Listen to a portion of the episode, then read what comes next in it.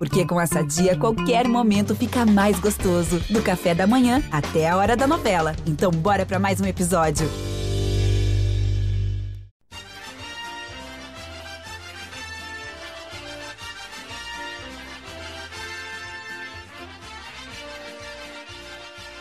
Bem-vindos e bem-vindas ao podcast GE Juventude. Essa edição aqui é a de número 2, a nossa segunda edição do podcast do torcedor e da torcedora do Juventude.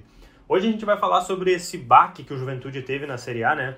Tomou 3 a 0 em casa na estreia né, do, do, da reformulação das obras ali do estádio Alfredo Jaconi. A gente também vai falar sobre uma estatística curiosa, que o Juventude nunca venceu o Santos na Vila Belmiro. A gente vai projetar esse time e também falar sobre os reforços que estão chegando e não vão parar por aí. Olha, isso e muito mais a partir de agora.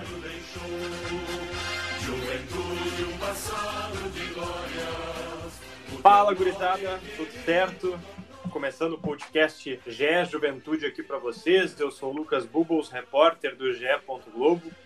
E hoje estou na companhia de um trio, acho que mais estrelar ainda por conta da presença de Rodrigo Cordeiro, que está aqui conosco, porque, olha, eu acho que ele e Jader Rocha, pessoal que está nos escutando, estão no mesmo páreo, tá?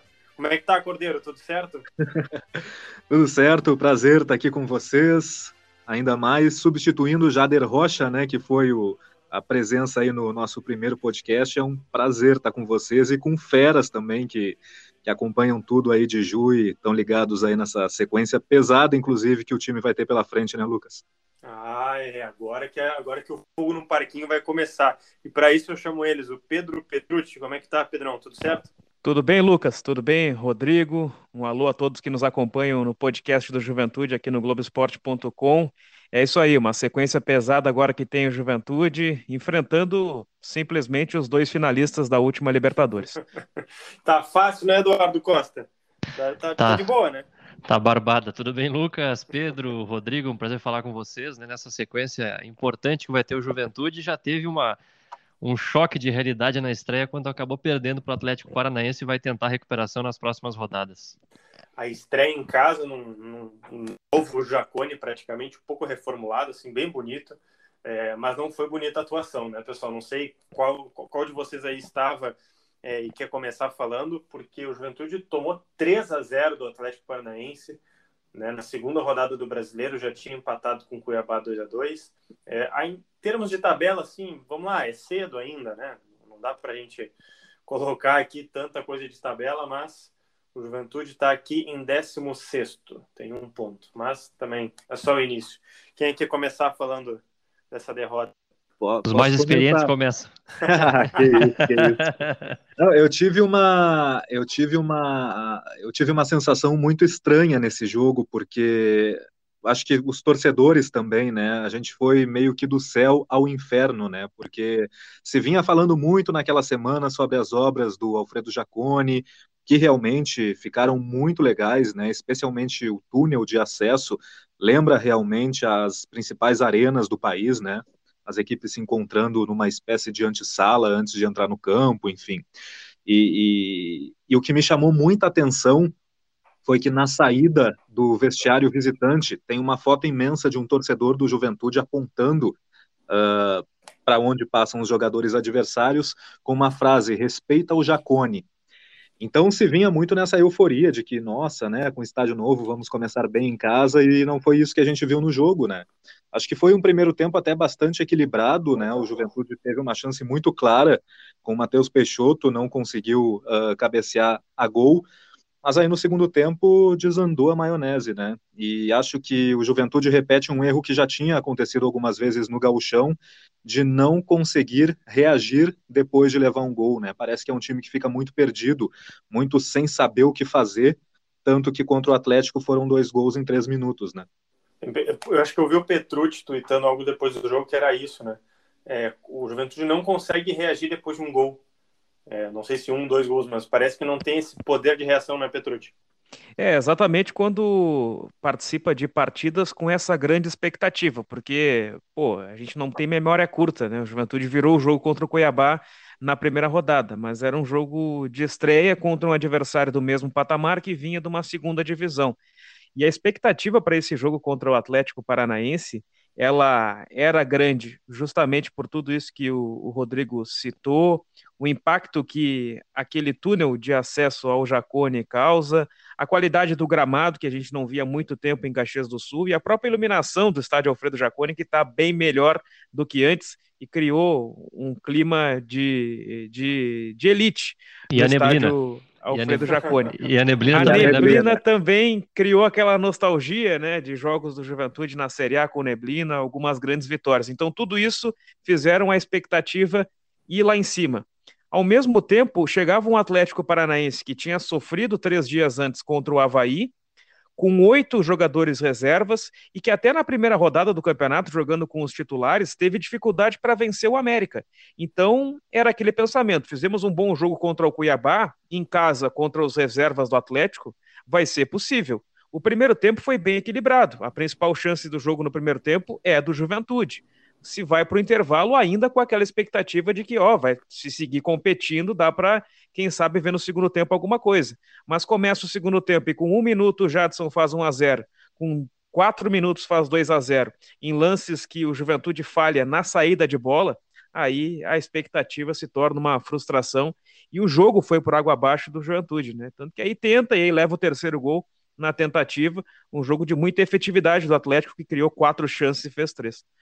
É, o, o, Eduardo Costa vai pela mesma linha dos colegas, acha que dava para ter tido uma reação diferente, é, ter evitado os 3 a 0 os 2 a 0 assim, para quem sabe, né, conseguir ao menos uma reação de um empate, ou realmente não tinha como, assim, ficou um sentimento de que não dava, aquele jogo foi perdido mesmo. É, eu acredito que o resultado ele foi muito cruel com toda a expectativa que foi criada para o Juventude, por parte do, teu, do, do, seu torcedor, né? Também pelo que o Atlético apresentou. Eu não vi um Atlético fazer por, por onde para fazer um 3 a 0 uma vitória contundente, uma atuação muito boa. Eu achei o primeiro tempo equilibrado, como o Pedro e o, e o Rodrigo falaram. O segundo tempo ficou muito em cima dos erros do Juventude iniciais, ali nos primeiros cinco minutos em que o Atlético foi efetivo e fez os gols, e depois o Juventude teve que ir para o ataque, né? Acabou tomando o terceiro gol, né? Acho que foi um pouco cruel para toda essa expectativa que foi criada para o torcedor do Juventude, pelo futebol apresentado pelo Atlético, não via assim uma, uma superioridade tão grande para sair 3 a 0 e, e fica de, de alerta para o Juventude, né? A gente observa os discursos, né? Nós temos que aprender que a Série A não pode errar, não pode errar em campeonato nenhum, né? Na Série A, na Série B, enfim.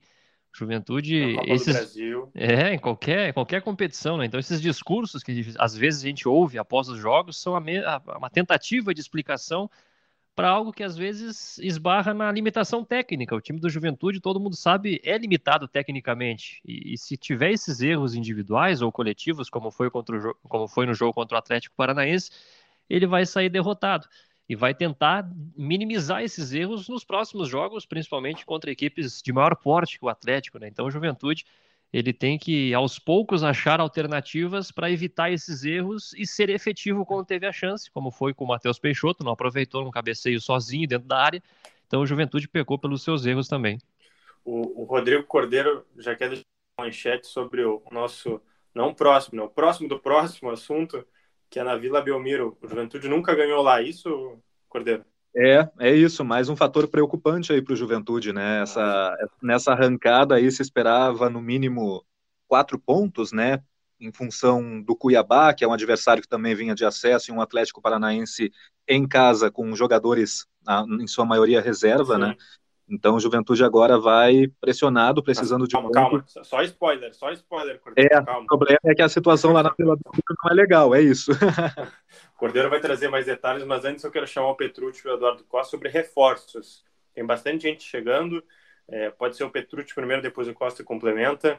Quem é que está chegando aí para o torcedor de Juventude conhecer e se esses reforços podem ser já titulares no final de semana? Eu acho que no primeiro episódio a gente falou sobre o Robertson, né? Que chegou na Sim. semana passada. Agora uhum. ele está regularizado e já treinando, entrando na melhor forma física e vai ficar à disposição para o jogo de sábado, não como titular, mas como uma alternativa no banco de reservas. E essa semana chegaram dois jogadores para compor o, o, grupo, quem sabe um deles até para assumir a camisa 6. Primeiro é o Didi, zagueiro do Guarani no ano passado, esse ano estava na Ferroviária como o Juventude acabou desistindo do Vitor Ramos, que teve um problema pessoal, não se apresentou no Jacone, o Juventude foi ao mercado e buscou o Didi, e como era uma necessidade também a lateral esquerda, foi e buscou o William Matheus, jogador que acabou não se adaptando ao Japão por pelo critério de pandemia não ser possível levar a família para lá, ele preferiu voltar para o Brasil, era titular do Curitiba já há quatro temporadas, assinou com o Juventude. E está naquela parte de, de trâmites burocráticos para ir para o BID e tem a condição física também, já que ele está duas semanas sem jogar. Então, possivelmente de novidades, a gente vai ter o, Robson, o Robertson no sábado. É, Eduardo Costa, é, as apurações com o colega Petrucci vão até aí ou dá para o torcedor esperar mais alguma cara nova? Porque, se eu não me engano, posso que a matemática não é meu forte, mas já são oito reforços só para a Série A. É, e o Juventude ele vai buscar mais reforços, não, não para por aí, tem que reforçar o grupo, a direção deixa claro, só que o Juventude encontra a, principal dificuldade dos clubes que ascenderam para a Série A nessa temporada, que é a questão financeira. O Juventude o não consegue. É, exatamente, o Juventude não consegue brigar é, com equipes de médio porte e grande porte na questão salarial, então encontra essa dificuldade. Por isso, quando vem o reforço, ah, veio o Didi, zagueiro, veio o lateral esquerdo, William Matheus, são atletas que não, não, não, não empolgam o torcedor e as contratações elas são nesse nível. O Juventude vai ter que é, torcer que esses nomes deem certo. Por exemplo, o Wesley é um nome que não empolgou o torcedor quando foi anunciado pelo Juventude, mas vem se tornando um dos principais jogadores do meio campo do Juventude pela sua capacidade, pela sua qualidade. Então, aos poucos, esses reforços que estão chegando vão ter que demonstrar essa confiança que o Juventude tem. Acho que não vai parar por aí no, no Didi, não, nem no, no William Matheus. Outros nomes devem chegar, principalmente para o setor ofensivo também. A Juventude precisa de peças para o setor ofensivo ainda para ficar à disposição do técnico Marquinhos Santos. É, bom, mas né, já são oito reforços, começa a reformular. Reformular não, né? Acho que acrescentar mais peças para o Marquinhos Santos. É recém o início do brasileiro, calma né? apesar desse baque aí que teve contra o Atlético Paranaense, mas seguimos.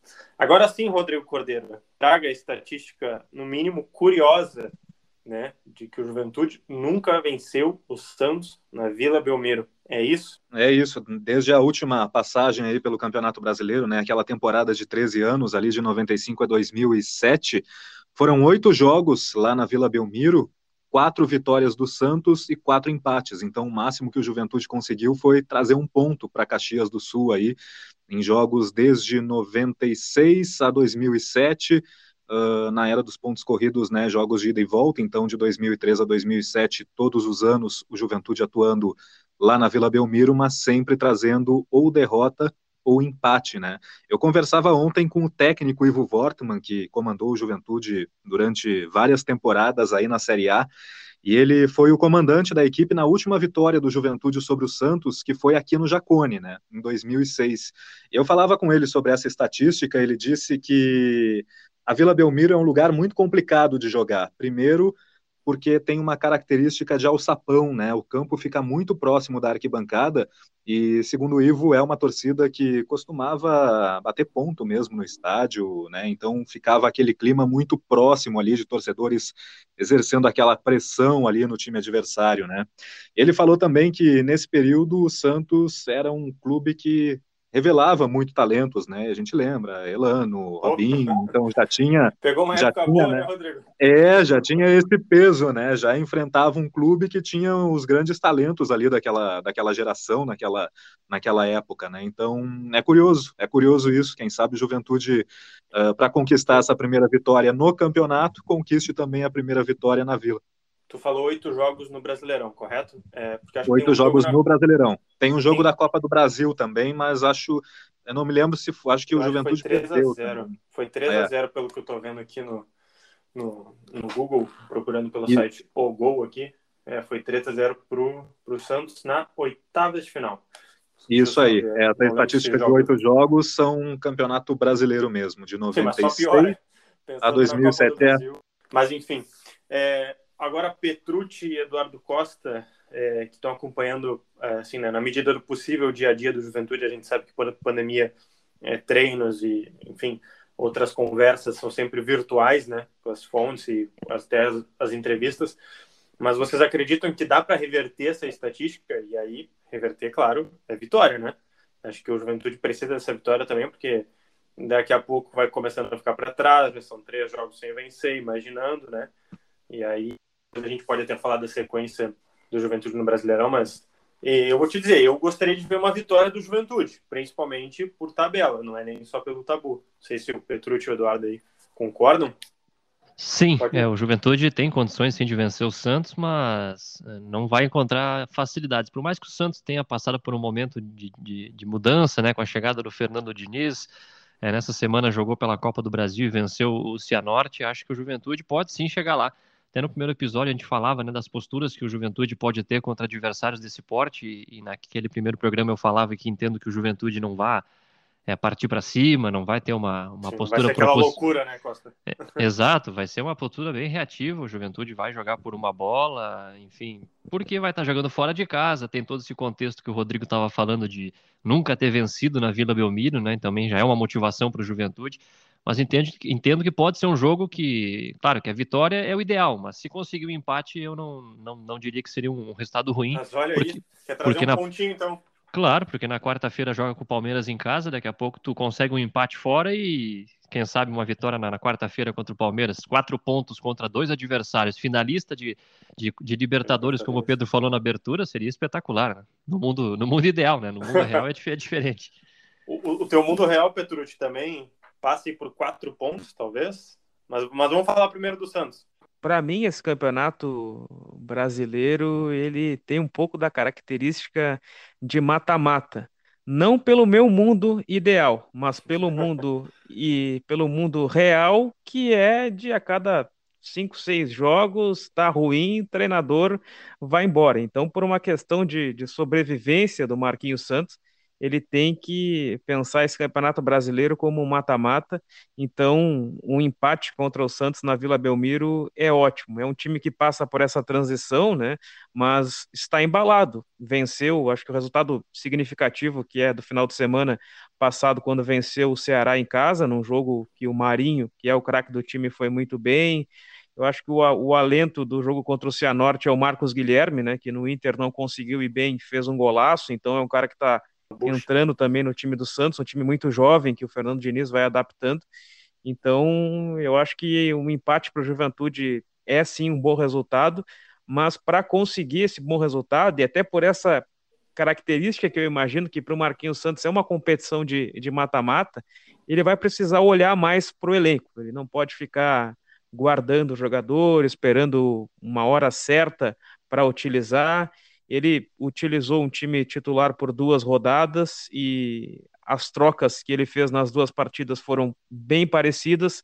Quem sabe ele possa olhar mais para o elenco, mexer um pouco mais e, e tentar. Tem mais de ousadia, uh, Petrucci?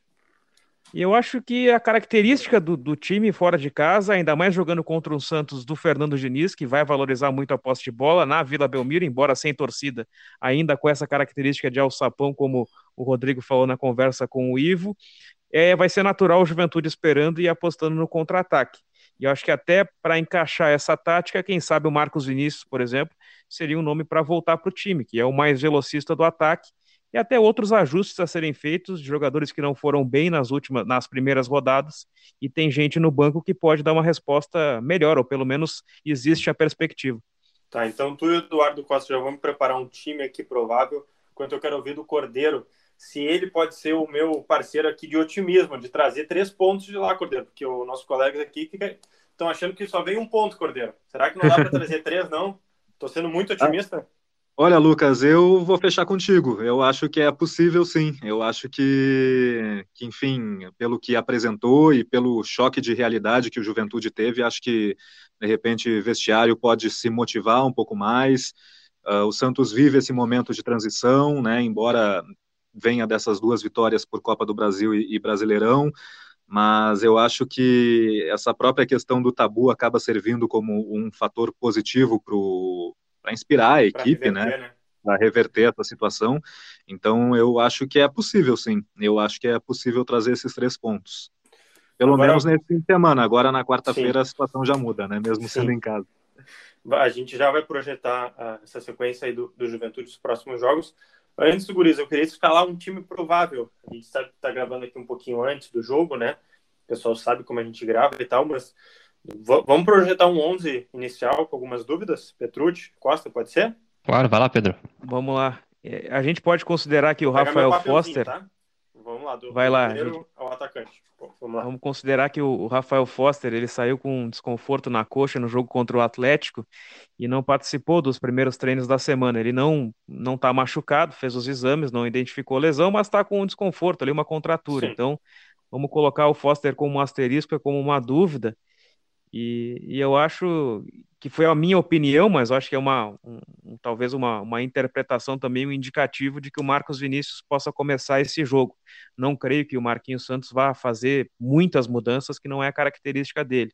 Posso dar o meu time ou a gente vai, vai fazer juntos? eu acho que é Mar... linha por linha. Vamos, Vamos lá. lá. Marcelo Carné, o gol não vai mexer. Tá. Tá. Se, se eu discordar, eu te interrompo aí, Petrus. Ih, rapaz. Tá, tu não discorda Ih, do Carné. Não, esse aí é titular. Vamos lá, da lateral direita para lateral esquerda. E eu acho que mantém o Michel Macedo. Concordam, Guris? Pode ser? Sim, sim, sim. sim. Tá. A zaga eu vou manter o Vitor Mendes, e aí a dúvida é entre Kleberson e Foster, que hoje são os únicos três que estão em condição de jogo. E o claro. Alisson mantido na esquerda. Ok.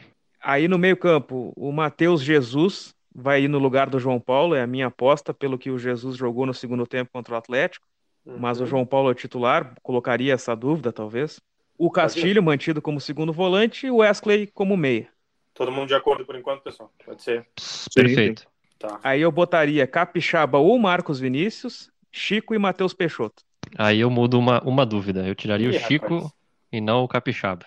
A entrada do Marcos Vinícius. Concordo que o Marcos Vinícius é, deveria entrar no time, mas não na vaga do Capixaba, porque Sim, também acho, é, acho que o Capixaba também tem essa mesma característica de, de, mais velocidade. O Chico não tem feito essa questão, é um jogador mais tático, né? Então acho que para esse jogo de, de velocidade pelos lados, tendo Capixaba de um lado e Marcos Vinícius do outro, seria mais interessante. E, e tamanho posse de bola também que o Santos deve ter, né? Em termos de posse, em, em termos de número, é, vai deixar esses espaços, né? Acho que tu ter o Capixaba e o, e o Marquinhos, o Vinícius, é, pode ser uma aquela escapada que a gente está sendo otimista aqui pelos três pontos, né? Exato. Eu não sei se, não sei se o Chico daria é, essa alternativa. Ele pode dar o passe, pode, mas daqui a pouco o Wesley pode ser esse cara do passe para armar, né? Os pontas. Não sei. É, e entrando nessa, eu entendo essa lógica do Pedro, né? Porque se a gente fazer a comparação, o que, que jogaram até agora Capixaba e Chico nas primeiras rodadas, o Capixaba eu concordo que jogou menos do que o Chico, mas aí eu acho que se tu der uma continuidade, pelo menos de três jogos para ele, e ele não for bem nos três, aí lá pelo quarto jogo tu pode é, fazer uma, uma, alteração nessa peça, né? Mas entendo que o Chico não pela característica do jogo eu colocaria, tiraria ele e colocaria o Marcos Vinícius na vaga dele. É, e na minha previsão de entrada do Marcos Vinícius no lugar do Capixaba, até mexeria o lado dos pontas. O, o, Chico, que realmente tem essa característica mais de armação, ele não é o jogador de velocidade, de fazer jogada de linha de fundo, ele se aproxima mais do Wesley para armar, para dar o passe, como foi o segundo gol contra o Cuiabá, por exemplo. Aí ele faria o que o Felipe Coutinho do Tite lá em antes da Copa de 2018 fazia, que era partir da direita para dentro, e não da esquerda para dentro como ele tem feito agora, para o Marcos Vinícius, o sorriso, jogar com liberdade pela esquerda. Mas é uma, uma ideia apenas, né? Eu não sei se não, vai, o Marquinhos vai. Santos, que é de Santos, aliás, tem essa, essa questão, começou como jogador na base do Santos, acabou tendo uma lesão e optou por depois seguir a carreira já como técnico muito jovem. Olha a lei do ex aí. É. é, pode ser, pode ser, pode acontecer também, né? e diante pra... de uma formação vai, dessa, quem seria o capitão? Porque agora há o rodízio, né? Proposto Ih, pelo Marquinhos, pelo menos nesse início de campeonato, né? Hum, alguma aposta, Guris? Talvez o Wesley? Eu vou com o Eduardo nessa. É, pode ser.